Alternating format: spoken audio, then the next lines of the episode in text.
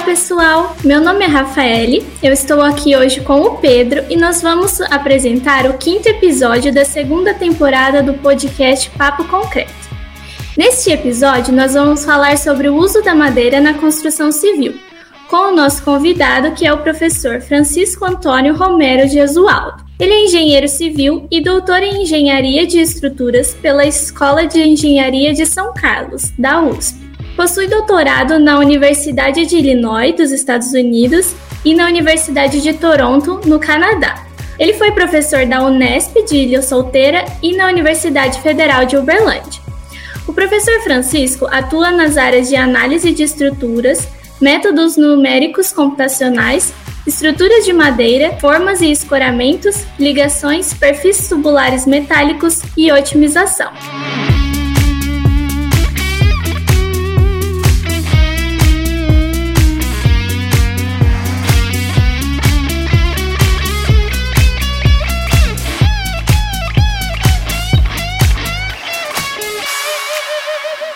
Seja bem-vindo, professor Francisco. Ok, muito obrigado. A princípio, agradeço imensamente o convite, a oportunidade de estar com vocês e poder falar sobre um material que, assim, para mim é algo que sempre fez parte da minha vida. Então, essa oportunidade, para mim, é muito importante. Nós que agradecemos, professor. E para a gente já dar início ao nosso podcast, eu gostaria que você contasse um pouco sobre você e sua trajetória profissional para que todo mundo que está escutando a gente conheça um pouco mais sobre a sua história? Bem, é, eu me formei, fiz a minha graduação na Escola de Engenharia de São Carlos, da USP, o que na verdade foi importante para mim, em termos até da, da minha formação, e de ter optado a trabalhar um pouco mais especificamente nessa área de madeiras porque lá em São Carlos existia já um grupo bastante forte na, na, época em que eu fiz graduação, e desde o início eu já fiquei assim encantado com as pesquisas relacionadas com o tema. E sempre acabei me envolvendo com isso, né? Participei de iniciação científica desde o terceiro ano, uh, depois eu fiz o mestrado, fiz o doutorado e, enfim, as coisas foram feitas dessa forma. É, sempre gostei muito da parte computacional, a parte de programação computacional, e iniciei a, a, a minha atividade como professor né, na Unesp de Ilha Solteira, que foi bastante importante para mim, uma época importante, uma época de muito conhecimento, formação, e posteriormente eu tive a oportunidade de ingressar a nossa querida Universidade Federal de Uberlândia, onde eu iniciei em 1986 e me aposentei recentemente, né, no início de 2019. Então, atualmente eu estou aposentado e, logicamente, que a gente não consegue ficar parado e continuamos a desenvolver atividades relacionadas com aquelas que estávamos acostumados. Então, está sendo para mim uma nova experiência, uma nova situação, mas que está sendo bastante interessante. E até essas oportunidades de estar aqui com vocês é, são bastante interessantes, porque essa chama que existe na gente, ela é revigorada. Mas, enfim, é, após eu ter feito a minha graduação, é, logicamente, até pelo interesse, pela, pelo trabalho que eu já desenvolvi em termos de iniciação científica, automaticamente surgiu o mestrado. Né? Na sequência, o doutorado, e as coisas aconteceram assim muito rapidamente. É, estando aqui em Uberlândia, eu tive depois a oportunidade de fazer um pós-doutorado na Universidade de Illinois, e posteriormente um segundo pós-doutorado na Universidade de Toronto, né, no Canadá. Então foram experiências bastante importantes para mim, e até o que eu digo é que após, ou quando eu verifiquei que eu tinha já o tempo de aposentadoria, eu ficava me perguntando, nossa, como tudo passou tão rapidamente, né? Puxa vida, parece que eu estou iniciando e, e na realidade eu estou terminando. E aí eu cheguei à seguinte conclusão, que essa sensação de que o tempo não passou é resultante é, de eu ter feito aquilo que eu gostava. Né? Então, a minha atividade foi extremamente prazerosa, sempre fiz o, aquilo que eu gostava, e, portanto, não, não foi nenhum fardo, né? nunca carreguei um fardo, pelo contrário, eu ficava assim, ansioso para que o dia recomeçasse, para que eu pudesse desenvolver as minhas atividades. Então, foi é, uma experiência muito bacana e me sinto feliz e realizado pelas coisas terem acontecido da forma como foram. Legal, professor, muito bacana. É, então, agora, entrando no nosso tema, é, nós sabemos que existem alguns preconceitos né, com relação ao uso da madeira para a construção civil no Brasil. Então a gente gostaria de ouvir do senhor, né, que é um especialista no assunto, sobre o potencial da madeira como material estrutural na engenharia civil. É, isso aí é bastante interessante e é uma pergunta pertinente e talvez seja o um grande problema. E esse problema, ele se inicia até na, na fase de formação. É, nós temos livros, né, lá do, do curso fundamental, né, da, da, da, do colégio, e tem a, a, famosa história dos três porquinhos que eu sempre menciono, que eu acredito que a, a coisa se inicia até por isso, né, ela se intensifica a partir dessas informações que, na verdade, são errôneas, né, eu até, vocês foram meus alunos, até eu mostro durante, em sala de aula, essas até incoerências, né? Quando a gente vê um autor desses livros é, destinados aí a, ao pessoal da que está em formação, onde eles ilustram aquela história dos três porquinhos e aparece uma casa lá uma construída e na verdade a gente vai ver que a casa ela é todinha de madeira e eles estão justificando que aquilo ali seria a casa de alvenaria. Bom, mas isso acontece naturalmente, até talvez por é, interesses de alguns setores da, da construção civil, né? E fica fácil, uh, a partir de todas essas informações, que a gente consiga realmente instituir, digamos assim, essa questão do preconceito, essa dificuldade de aceitar a madeira, ou de fazer com as pessoas pensarem que a madeira é um material ultrapassado, né? E eu hoje, né, tenho assim, uma convicção bastante grande de que realmente é um equívoco e um equívoco muito grande, muito significativo. E, felizmente, na situação atual, é, nós temos um, um, um, um, cenário, assim, extremamente favorável ao uso da madeira. E isso a gente coloca até de uma forma internacional.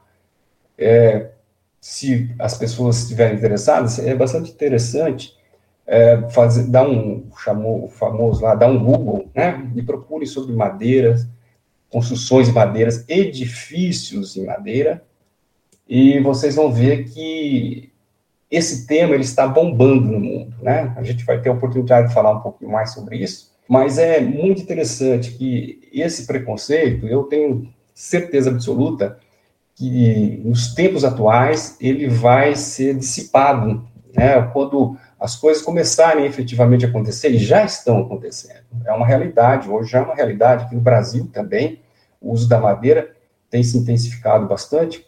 É, existem várias empresas que estão trabalhando na área, pessoas especializadas, profissionais competentes que estão aí é, projetando, executando, e a coisa está de fato acontecendo. Então, esses preconceitos, esses mitos, que foram colocados na nossa cabeça, tenho certeza que eles vão desaparecer e muito brevemente. Tá? Então é importante que a gente fale sobre as qualidades do material, porque a maioria das pessoas não, não sabe, desconhecem né, a, a, as propriedades da madeira.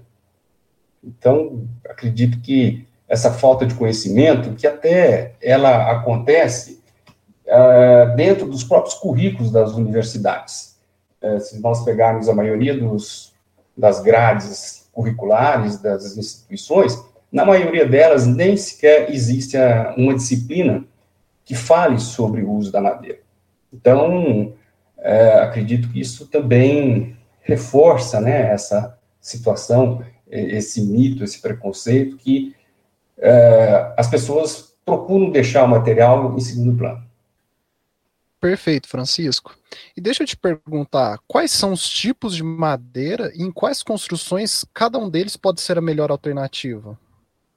Olha, é, as madeiras, elas são classificadas assim por categorias, né? Então, nós estamos muito acostumados, sempre que pensamos na madeira, pensarmos em espécies de madeiras. Sem dúvida, é assim que a coisa efetivamente é, né? Uma árvore cresce como se fosse um ser vivo que tem as suas características, né? Proveniente de uma família, lá de uma tem toda uma uma história por trás. É, e cada uma terá as suas propriedades diferenciadas. Mas, uh, em termos estruturais, a gente trabalha com, com classes. Então, essas espécies de madeiras, elas uh, são é, classificadas dentro de, de, propriedades que são comuns ali, dentro de, de limites que são estabelecidos, né, de, de divisões é, que são definidas por, por nós.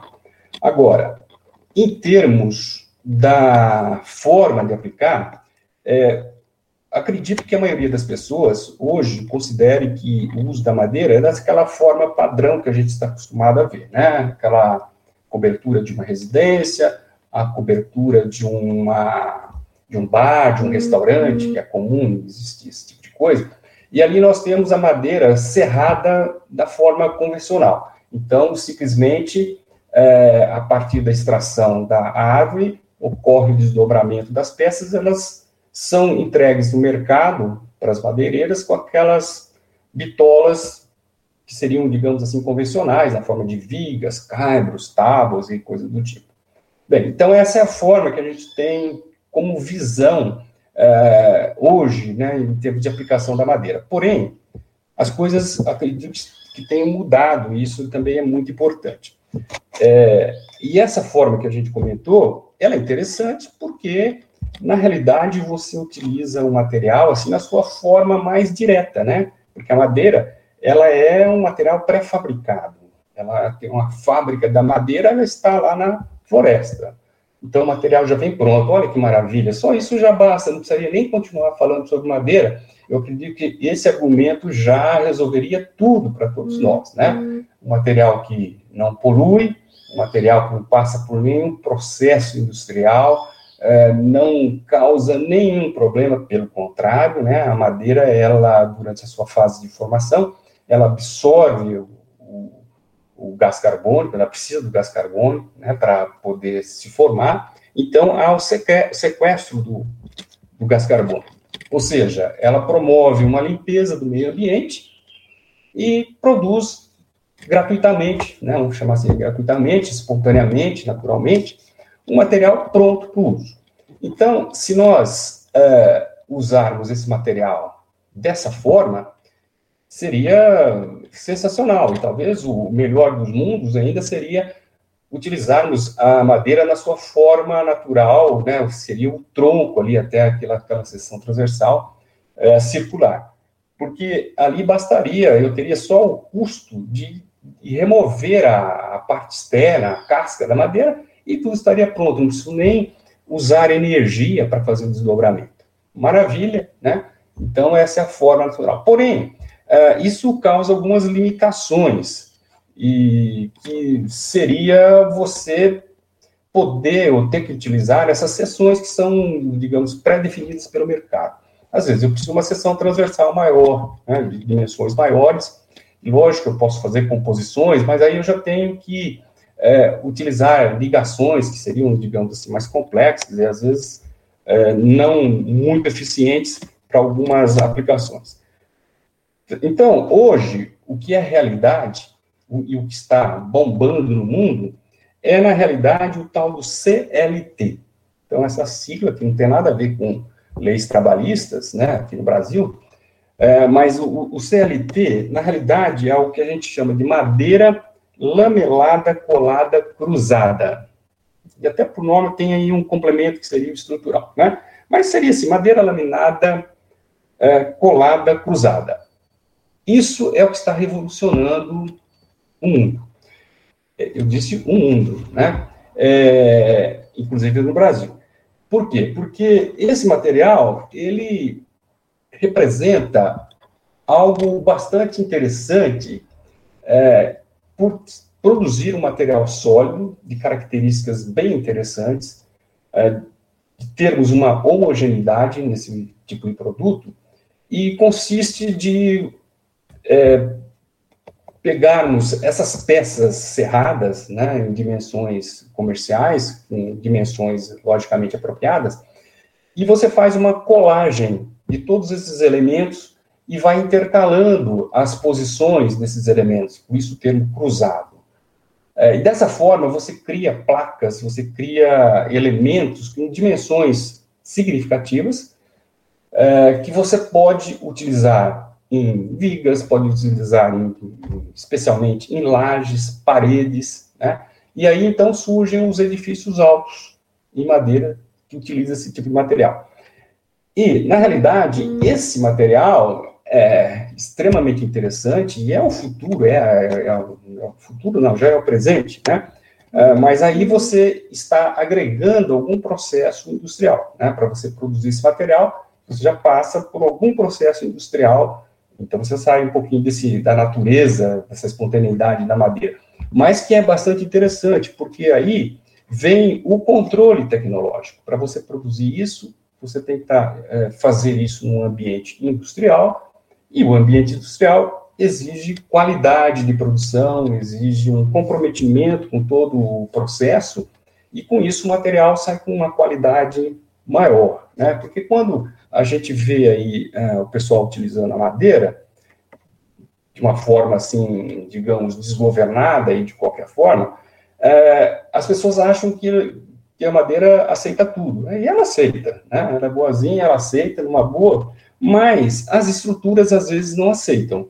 E o que acontece? Na maioria das vezes, as obras construídas em madeiras, elas não são eficientes, não são bacanas, né? apresentam deformações excessivas, apresentam comprometimentos de todos os tipos.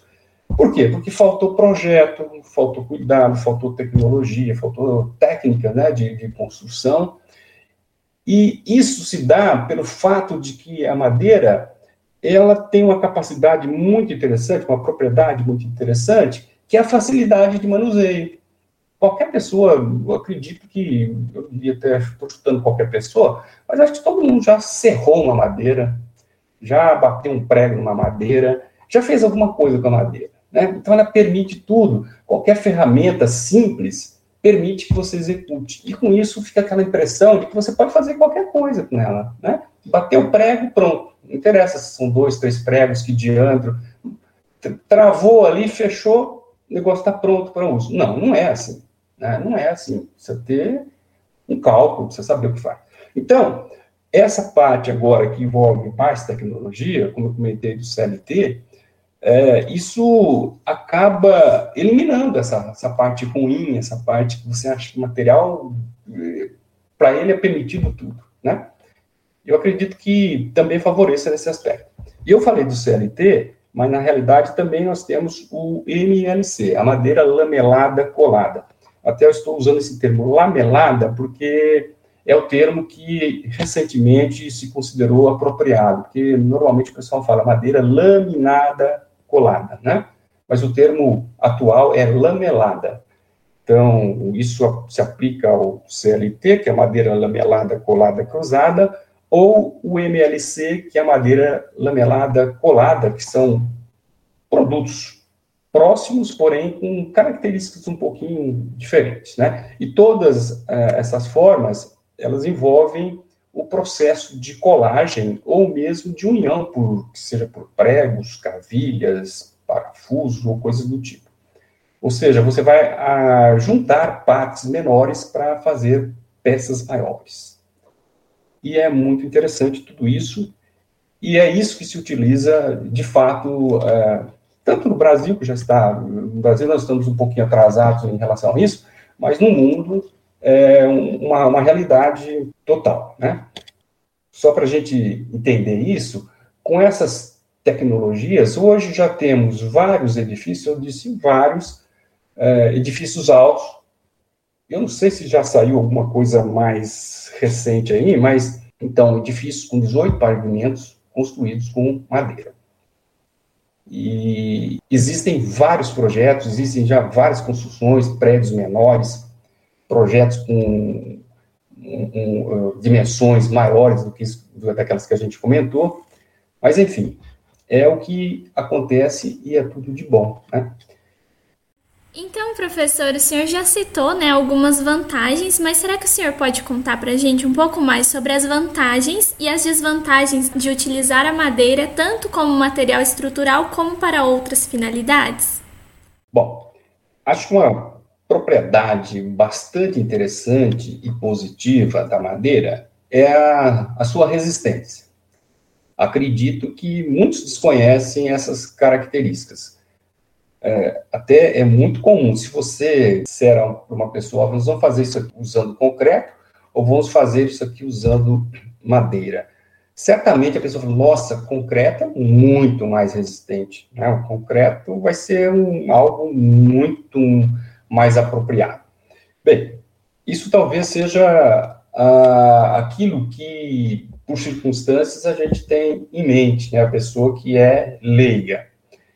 E eu estou falando do concreto, não estou querendo criar um demérito para o concreto, não, pelo amor de Deus, não é isso.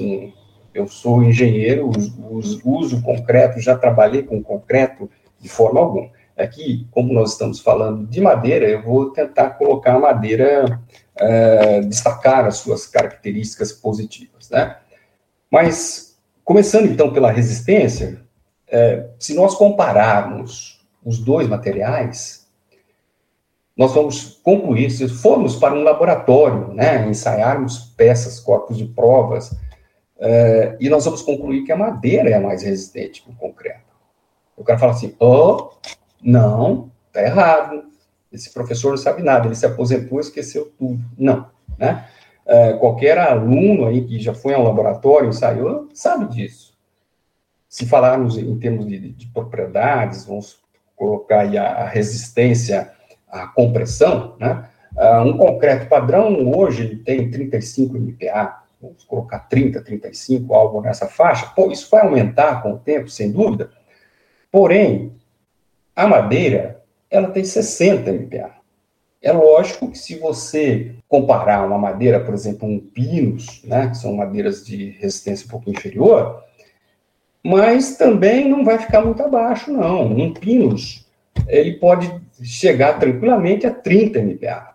É mais ou menos um concreto, um pinus, que é aquela madeira clara, que normalmente as pessoas falam, nossa, isso aqui não serve para nada. É falso, falso. E as, aquelas madeiras de melhor qualidade, é, até comum, acho que todo mundo já, já sentiu, quando passa próximo a uma madeireira, tem umas madeiras que elas têm um cheiro um pouquinho forte, né? É, certamente isso aí deve ser um angelinho ou qualquer coisa do tipo. Essa madeira, ela deve ter os seus 60 MPa de resistência tranquilamente. Né? Então, é um material bastante resistente. Por isso, até o cara fala assim: ah, mas vamos fazer prédios de madeira? Ué, por que não? Né? Se é mais resistente que o concreto, por que não pode ser feito? Tranquilamente, e é uma realidade, é, já existem vários aí pelo mundo. Bem, então essa característica é muito interessante, a questão da resistência. A madeira é muito resistente.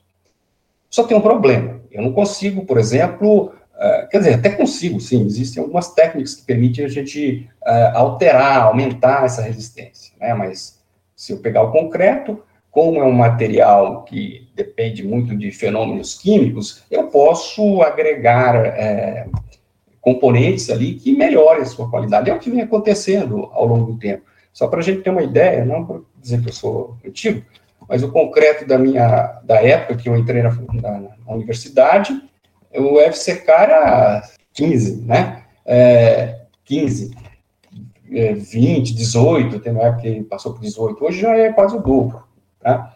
Então, isso vai, com o tempo, sendo otimizado, né? novos produtos são agregados, e, enfim, é possível a gente trabalhar isso daí. A madeira eu já teria mais dificuldade. Mas hoje essa é a realidade e eu estou dizendo isso com todo o domínio do que estou falando. Não estou falando bobagem, tentando enganar as pessoas, não. Não é fake, não. Isso é verdade. E outro aspecto que é bastante interessante, se, se, de um lado ela é bem resistente, de outro lado ela é bem leve. Ela é muito leve, né? Então, vou voltar ao concreto, que só para a gente ter uns parâmetros de comparação, mas o concreto, digamos, tem lá uma densidade de, de 2.500, né, uma massa específica de 2.500 quilos por metro cúbico, a madeira tem 800. Né, então, é bem mais leve. Isso é muito favorável, muito interessante, especialmente quando a gente pensa na necessidade de transportar essas peças. Né? Então, para eu construir um edifício alto, eu preciso manipular, né, transportar, movimentar peças para todos os lados. Então, as peças de madeira, muito mais simples de eu levar, elevá-las, né, a grandes alturas. Por isso, é uma característica bem interessante, além do que eu vou aliviar as solicitações nas fundações. Então, dois aspectos, né? Muito resistente e leve. Outro aspecto que eu acho que é bastante interessante na madeira é, eu até comentei anteriormente, né, a facilidade de manuseio. Então, trabalhar com madeira eu, são aqueles equipamentos eh, convencionais, é uma serra, né, uh, um martelo, um formão, coisas bem simples, é, equipamentos muito simples que, é, que, são utilizados por qualquer pessoa. Então, esse pode ser até um problema, porque daí todo mundo se acha que, considera que pode trabalhar com madeira, e não é bem assim, né? Bom, outro aspecto que eu acho que é fundamental e que tem se tornado a questão aí, né, que está fazendo da madeira um material do século XXI, né, eu diria que a madeira é um, é um material desse século, é, é a, então é a questão da sustentabilidade. Então, sustentabilidade que também, por conta de todos esses mitos, muitas pessoas dirão: gente, mas você vai usar madeira, vai cortar árvores, você é um, uma pessoa sem, sei lá, é, vai, vai te qualificar ali de uma forma muito negativa. E isso é uma bobagem, né? Isso é uma bobagem. Por quê? Porque a madeira é um material natural, renovável, né? A natureza nos permite, né, nos oferece esse material de uma forma espontânea, né, como já falei, sem nenhum processo industrial, sem poluir, pelo contrário, é um armazenamento, né, ela, é um sequestro de carbono. E também tem outra coisa que é uma história mal contada, que é a palavra devastação, né, devastação florestal, que acho que se fala muito hoje em dia, e que precisa ser bem entendido o que é isso. Então, vejam, se você for a uma floresta, uma floresta natural, vamos lá para a Amazônia, lá numa região que seja realmente natural, é aquela floresta que sempre existiu lá. Se você entrar nessa floresta com o objetivo de extrair madeira, você vai verificar e você vai ter que andar pela floresta para encontrar uma árvore com dimensões uh, significativas para você falar assim, nossa, se a gente cortar essa árvore, uh, que, que bom, isso aqui vai dar para a gente produzir um monte de vigas, de tábuas, etc. Né? Mas não são todas elas. A floresta não é formada por, por árvores adultas já com esse grau de maturação. Né? Então, eu tenho uma árvore aqui, outra lá adiante, enfim, a, a, a, floresta não tem essa densidade de árvores. Ela tem uma densidade, sim, de árvores, mas árvores com diferentes idades. Então, se eu penso em usar madeira e extraí-la da floresta, logicamente que eu preciso fazer isso, você não consegue destruir a floresta. Porque você vai à floresta, você escolhe a sua árvore e fala assim, ah, essa aqui é a árvore da minha vida. Tá, Aí você corta aquela árvore, você remove aquela árvore de dentro da floresta e pronto. A floresta continuou lá. Você não destruiu a floresta.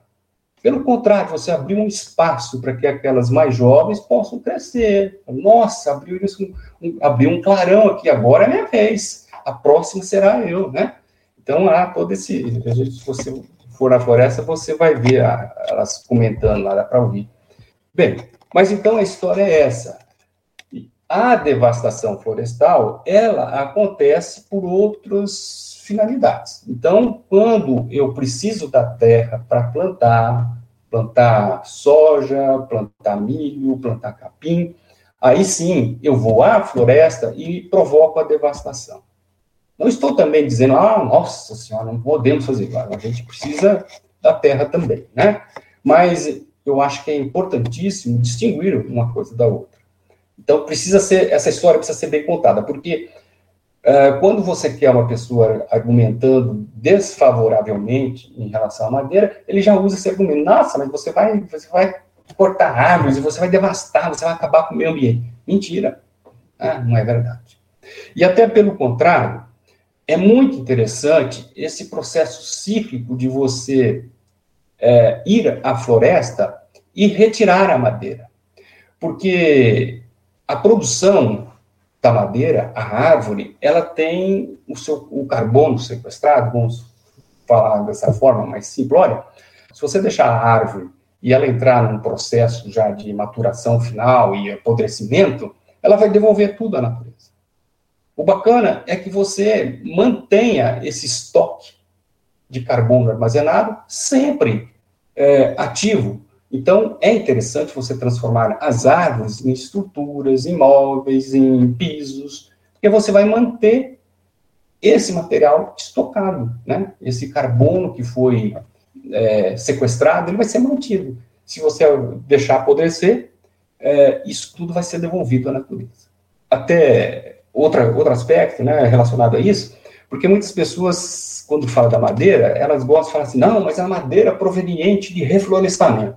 Legal, ótimo, excelente, fantástico, maravilhoso, né? O reflorestamento, porque o reflorestamento, eu posso ter o reflorestamento em qualquer local, em qualquer região do país, basta eu ter uma área disponível, vou lá e planto árvores, maravilha, e esses reflorestamentos, eles são com fins específicos. Então, eu planto árvores, todas da mesma idade, então todas crescem igualmente. Então, quando a gente vai a uma floresta artificial, né, um reflorestamento, uma floresta plantada, uh, você terá indivíduos todos com a mesma idade. Então, lá sim, se eu for usar a madeira uh, de um reflorestamento, eu, de fato, vou é, retirar todas as as árvores de uma vez, né? Porque eu vou cortando, vou levando, como se dizia, dizia antigamente, a eito, né?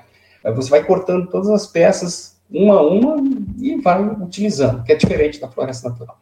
Então, só destacando isso aí que eu estava comentando, porque muitas vezes as pessoas argumentam, não, mas a madeira é de reflorestamento. Simplesmente ótimo, mas não significa que uma madeira de uma floresta natural seja um problema, desde que ela seja é, extraída é, dentro de um controle, né? Não é o cara foi lá e devastou a floresta porque ele queria plantar alguma coisa, ele cortou as árvores, essas árvores ele lança no mercado, né, de uma forma não legal, isso não, né? Mas é, essa exploração legal da floresta é maravilhosa, essa situação. É, é, bom, é, outro aspecto que talvez seja também interessante comentar, que quando nós pensamos é, em madeira, o pessoal fala assim, ah, mas e o fogo?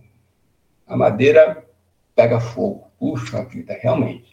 Agora, eu nunca vi nenhuma estrutura pegar fogo. Né? É, eu já vi até, inclusive, é, edifícios de alvenaria pegando fogo. Isso a gente já viu, né? Porque a maioria, quase todos eles são de, de concreto, de aço, e eles pegam fogo. Mas é a estrutura que pegou fogo ou foi o fogo que foi colocado lá? Né? Então é o fogo que foi colocado lá. E aí fala, ah, mas e se fosse madeira ia ser problema. Não, né? A madeira também, por incrível que pareça, ela tem características bem interessantes em relação ao fogo.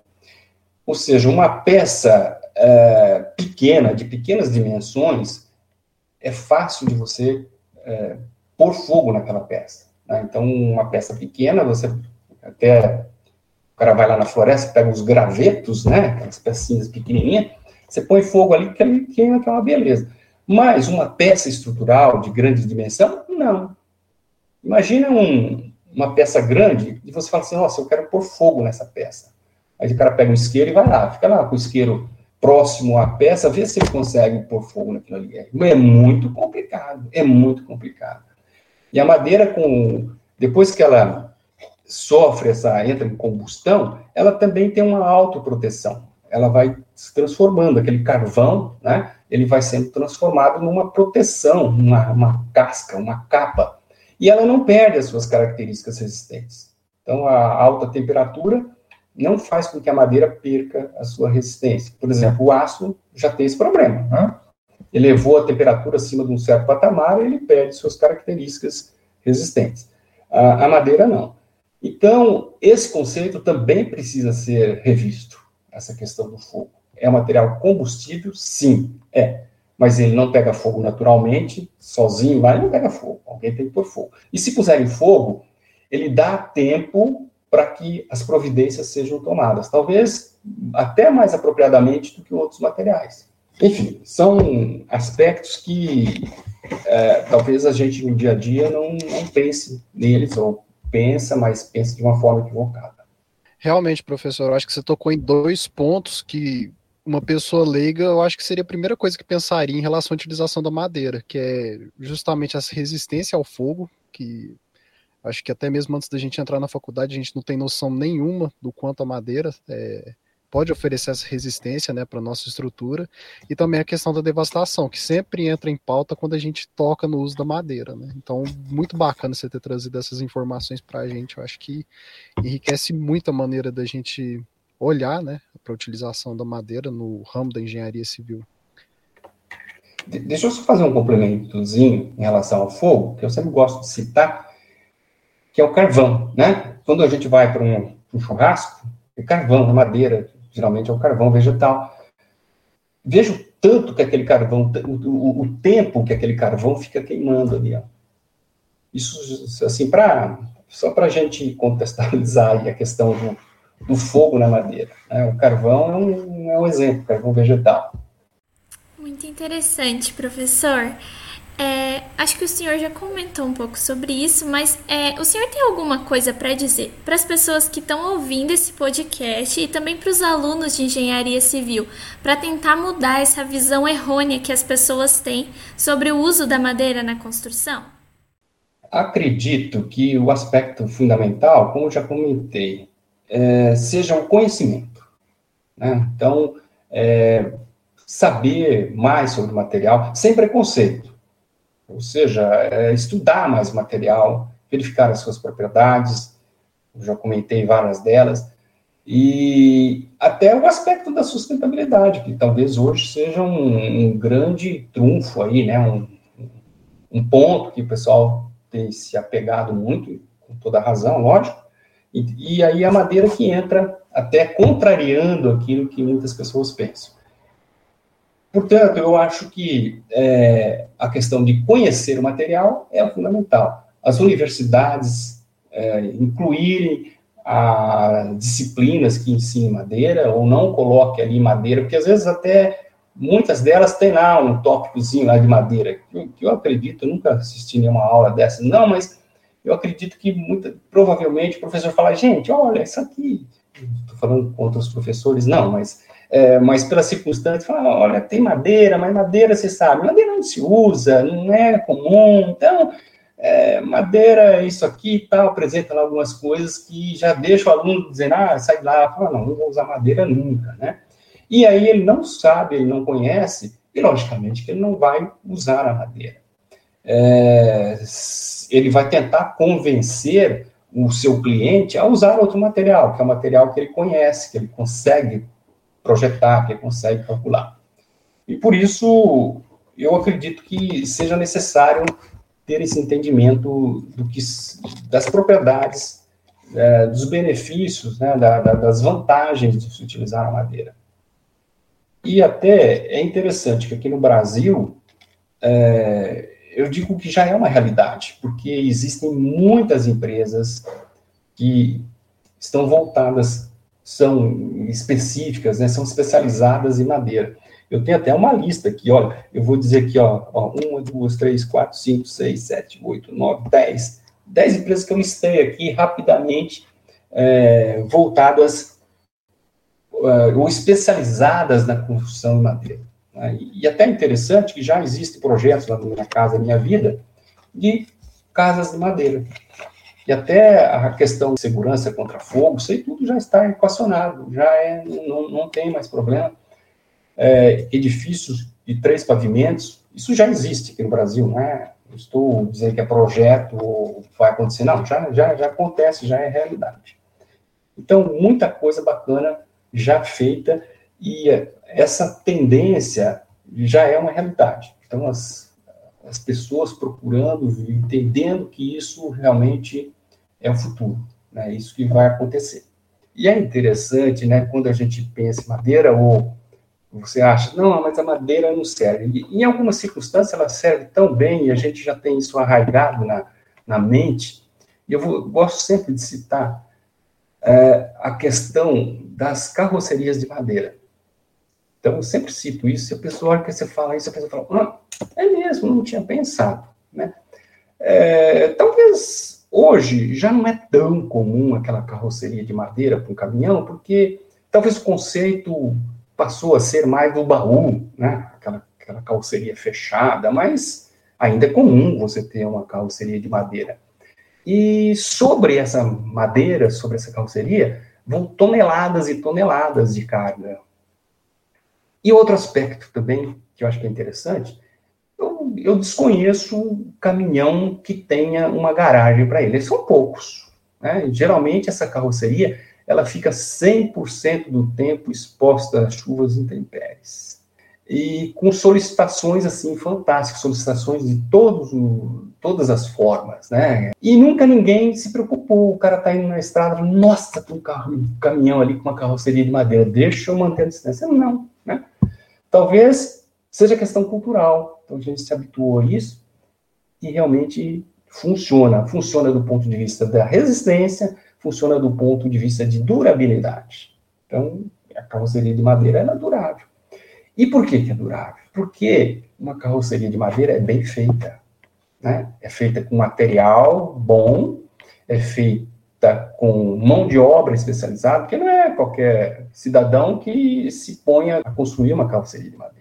Tudo é, é, é planejado, é projetado, é feito de uma forma uh, bem feita, de qualidade. E aí é durável. A mesma coisa poderíamos pensar nas embarcações de madeira, né? Quantas embarcações de madeira existem? E aquilo ali está exposto também a chuvas intempéries, a umidade, umidade significativa num, num, barco de madeira. E é durável, né? O negócio funciona, solicitações significativas, enfim, acho que são todos exemplos que fazem parte do nosso dia a dia e a gente acaba tendo um entendimento diferenciado em relação ao que de fato é necessário se considerar para aquela situação. E com isso a gente às vezes menospreza um, uma outra situação com o mesmo material, mas que pela cultura temos, a gente pensa de forma diferente. Perfeito, professor. Bom, eu vou entrar num tópico aqui que você já até comentou um pouco sobre, é, mas a gente sabe que assim as estruturas de coberturas de madeira, muitas vezes elas são executadas sem projeto e sem dimensionamento adequado, que é justamente aquela falta de padrão técnico que você comentou. Então não tem a participação de engenheiros capacitados para esse tipo de projeto. O que, que você acha que seria necessário para a gente mudar essa realidade?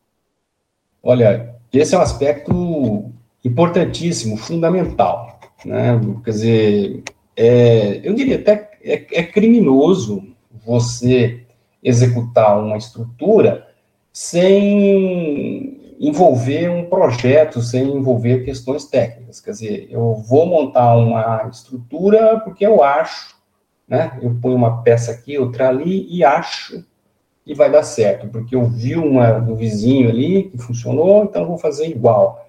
Quer dizer, isso não existe na, na engenharia, né? Na engenharia de estruturas, é, as peças precisam ser, as estruturas precisam ser projetadas, planejadas e projetadas adequadamente.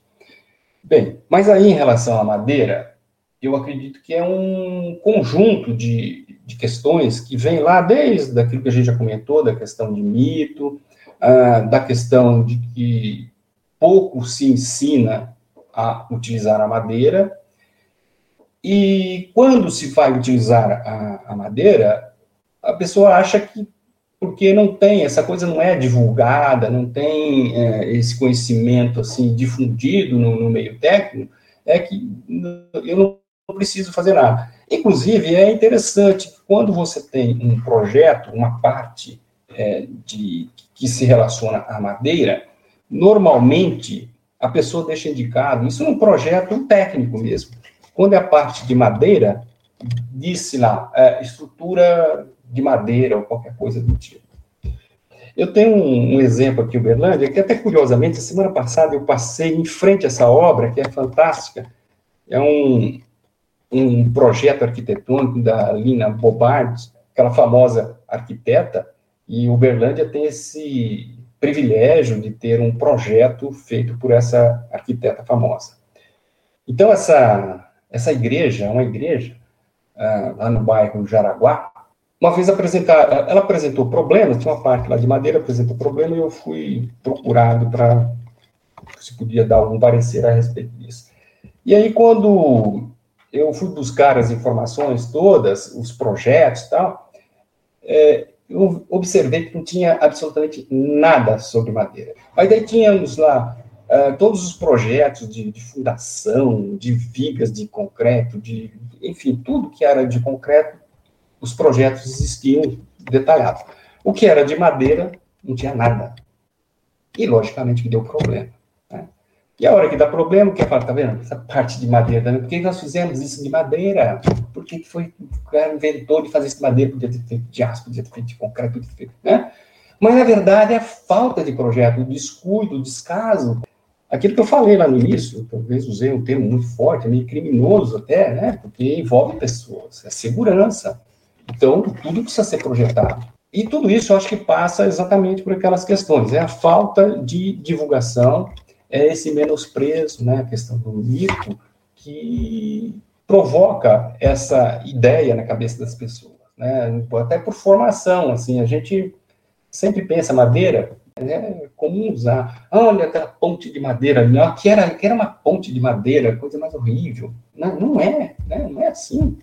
Interessante, se vocês forem uh, num, num, dos campi da, da USP, lá em São Carlos, uh, um que é mais recente, Lá tem, me parece que são três, três ou quatro pontes, são todas de madeira, foram feitas recentemente, dentro de um local com alta tecnologia, as pontes são de madeira. Então é questão de projetar, né?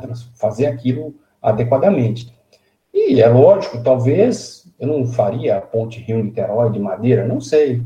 De repente até sim, né? ainda mais que a beira-mar, mar, corrosão, sei lá. É questão de projetar, não sei. Né? Poderia ter, talvez, uma junção de materiais, que isso que é bacana, né? juntar os materiais. É, principalmente o aço e a madeira, eles se adoram, são, assim, apaixonados um pelo outro, né? É muito importante, muito interessante o agrupamento dessas, desses dois materiais. E é interessante que a gente vai ver agora, acredito que, que aconteça, de fato, já era para ter acontecido as Olimpíadas do Japão, né, de Tóquio, e eu estou louco até para começar isso, até com essa expectativa aí da, da questão da madeira. Porque o estádio principal, o estádio que vai ser de abertura, vai acontecer lá, boa parte de, desses Jogos Olímpicos, a cobertura dele é de madeira. Madeira e tem, vou falar um pouquinho de aço, também tem o aço nele, né? Uh, e esse projeto, ele foi revisto, inclusive na fase lá inicial, quando pensaram no estádio, e o que levou os japoneses a projetar isso, fazer, executar esse, esse estádio com cobertura de madeira, foi o aspecto sustentabilidade, um dos pontos que foi importante para a escolha desse material. Né? Então é interessante, eu acho que esse é um exemplo que eu falei ainda há pouco, né, material do século 21, e esse estádio ele já traduz bem, talvez, isso que eu tenha comentado, né, esse uso, essa, essa ideia, essa questão da sustentabilidade associada à madeira. É, destruindo esses mitos de que a madeira é antiecológica, a madeira é devastadora para o meio ambiente, nada disso, pelo contrário, né, é só questão de analisar e observar todos os pontos que a gente vai saber, vai entender que, de fato, só tem aspectos favoráveis à questão da sustentabilidade e meio ambiente. Bacana demais, professor. E agora, para a gente finalizar, é, gostaria que você falasse para todas as pessoas que querem seguir carreira nessa área de madeiras, quais serão os maiores desafios que essas pessoas podem encontrar? É, pode ser tanto na área acadêmica ou já também no meio profissional. O que, que você acha que seria ali os pontos principais para essa pessoa conseguir se desenvolver nessa área? Bom, eu acredito que o maior problema talvez seja esses mitos, né? Porque é, conhecimento existem, eles podem ser obtidos, né? Aqui no, mesmo aqui no Brasil existem vários centros que pesquisam a madeira, né? Eu vou citar a Escola de Engenharia de São Carlos, que talvez seja a grande referência em relação às estruturas, à madeira, é, mas dali houve uma frutificação, né, de outros outras instituições que também têm profissionais especializados nisso. É, eu vou citar o pessoal lá da Universidade Federal de Santa Catarina, Cuiabá, Manaus, Brasília, enfim, tem, tem gente aí espalhada pelo país inteiro é, que teria condições de trabalhar ou ter um conhecimento mais avançado em relação ao material. Enfim, eu acho que é questão de conhecer, né? Ver aí as, a, as propriedades do material, o que ele oferece, o que ele pode oferecer, e eu acredito que seja bastante interessante hoje, para quem se interessar, deem um, um Google e procure lá madeira e edifícios, ou digita lá CLT. Vocês vão ficar encantados, eu tenho certeza. Vocês vão ver o que existe de coisas maravilhosas feitas em madeira. E sempre utilizando, então, esses é aquilo que a gente falou, CLT, MLC, mas é, é, muita coisa bacana que, que vocês vão ter a oportunidade de, de descobrir e sentir essa potencialidade do material, que de fato é uma realidade. Então é uma questão de, de conhecermos. É, porque a, a, nossa cabeça hoje ela é preparada, ela está é, montada sem essa, essa parte. Está faltando uma parte que é o conhecimento da madeira, né, que a gente já reage a, a alguma peça de madeira de uma forma assim, já achando que aquilo ali não vai dar certo. Então, é, isso precisa ser mudado. Isso precisa ser mudado. E talvez a forma mais interessante é essa, ver o que já, já o que está sendo feito, o que já foi feito. É, até é interessante, quando a gente fala em grandes vãos, né, Talvez o maior vão já construído assim para estruturas de, de, cobertura seja em madeira. Né? Então, tem estruturas, coberturas com quase 180 metros de vão. É uma coisa gigantesca, né? 180 metros de vão é muita coisa. E a madeira é interessante porque é por ser um material leve, um material com alta resistência e, e, e baixa densidade. Então, torna-se um material bastante interessante para essa, essas aplicações. E são muitas construções ao redor do mundo. Né? Aqui no Brasil, nós temos uma cobertura com 80 metros de vão, é, feita com pinos. 80 metros de vão. 80 metros é bastante coisa, né? Então, é interessante tudo isso. Enfim, a madeira tem um potencial imenso, né? e muita coisa bacana pode ser feita, e tenho certeza que será feita, porque nós estamos, repito, no século da madeira, na era da madeira, que vai realmente é, ser uma coisa muito comum aqui no Brasil também. Então, essa coisa vai se, se tornar natural né, e as pessoas vão entender a madeira de uma outra forma. Mas é isso. E até é interessante que essa semana alguém, um ex-aluno, me procurou querendo conversar sobre madeira, porque ele tá, está extremamente interessado em trabalhar com madeira. Eu achei tão interessante, tão bacana isso, né? É, a pessoa naturalmente sentindo essa, essa tendência, talvez. Então, é, eu acho que seria interessante. Procurem a respeito de madeira. Coloque lá madeiras, edifícios altos, CLT, qualquer palavras dessa daí, vocês vão ficar encantados com o que existe de madeira aí pelo mundo. Muito bacana, professor. Com certeza é muito importante para a gente, futuros engenheiros, né, estar se atualizando e adquirindo mais conhecimento, ainda mais num tema tão atual. Então, agora nós gostaríamos de agradecer por ter aceitado o nosso convite de fazer parte desse podcast e ter disponibilizado seu tempo para estar compartilhando com a gente os seus conhecimentos, suas experiências. É, foi muito importante a sua participação. Obrigada, professor. Olha, eu é que agradeço. Essa oportunidade, para mim, ela é maravilhosa, né? Ter a chance de poder colocar essas coisas que não são tão é, triviais, talvez a gente não está acostumado com isso, né? E essa oportunidade de ter contato com vocês, né? principalmente para minha situação atual de aposentado, isso é muito bacana. Se as pessoas estiverem me, me ouvindo apenas, uh, pode ter certeza que meu olho está brilhando ao poder falar sobre a madeira. Então, essa oportunidade eu agradeço imensamente e estou à disposição. É, nós que agradecemos, professor. É, com certeza acrescentou muito para todos nós e vai abrir o olho de muita gente para o potencial do uso da madeira na construção civil. Então é isso, pessoal. Esse foi mais um episódio do podcast Papo Concreto. Se você gostou, compartilhe com seus amigos nas redes sociais para que fiquem todos por dentro dessa atividade. E lembrando que o nosso próximo episódio sairá daqui a 15 dias e você não pode perder. Um grande abraço para todo mundo.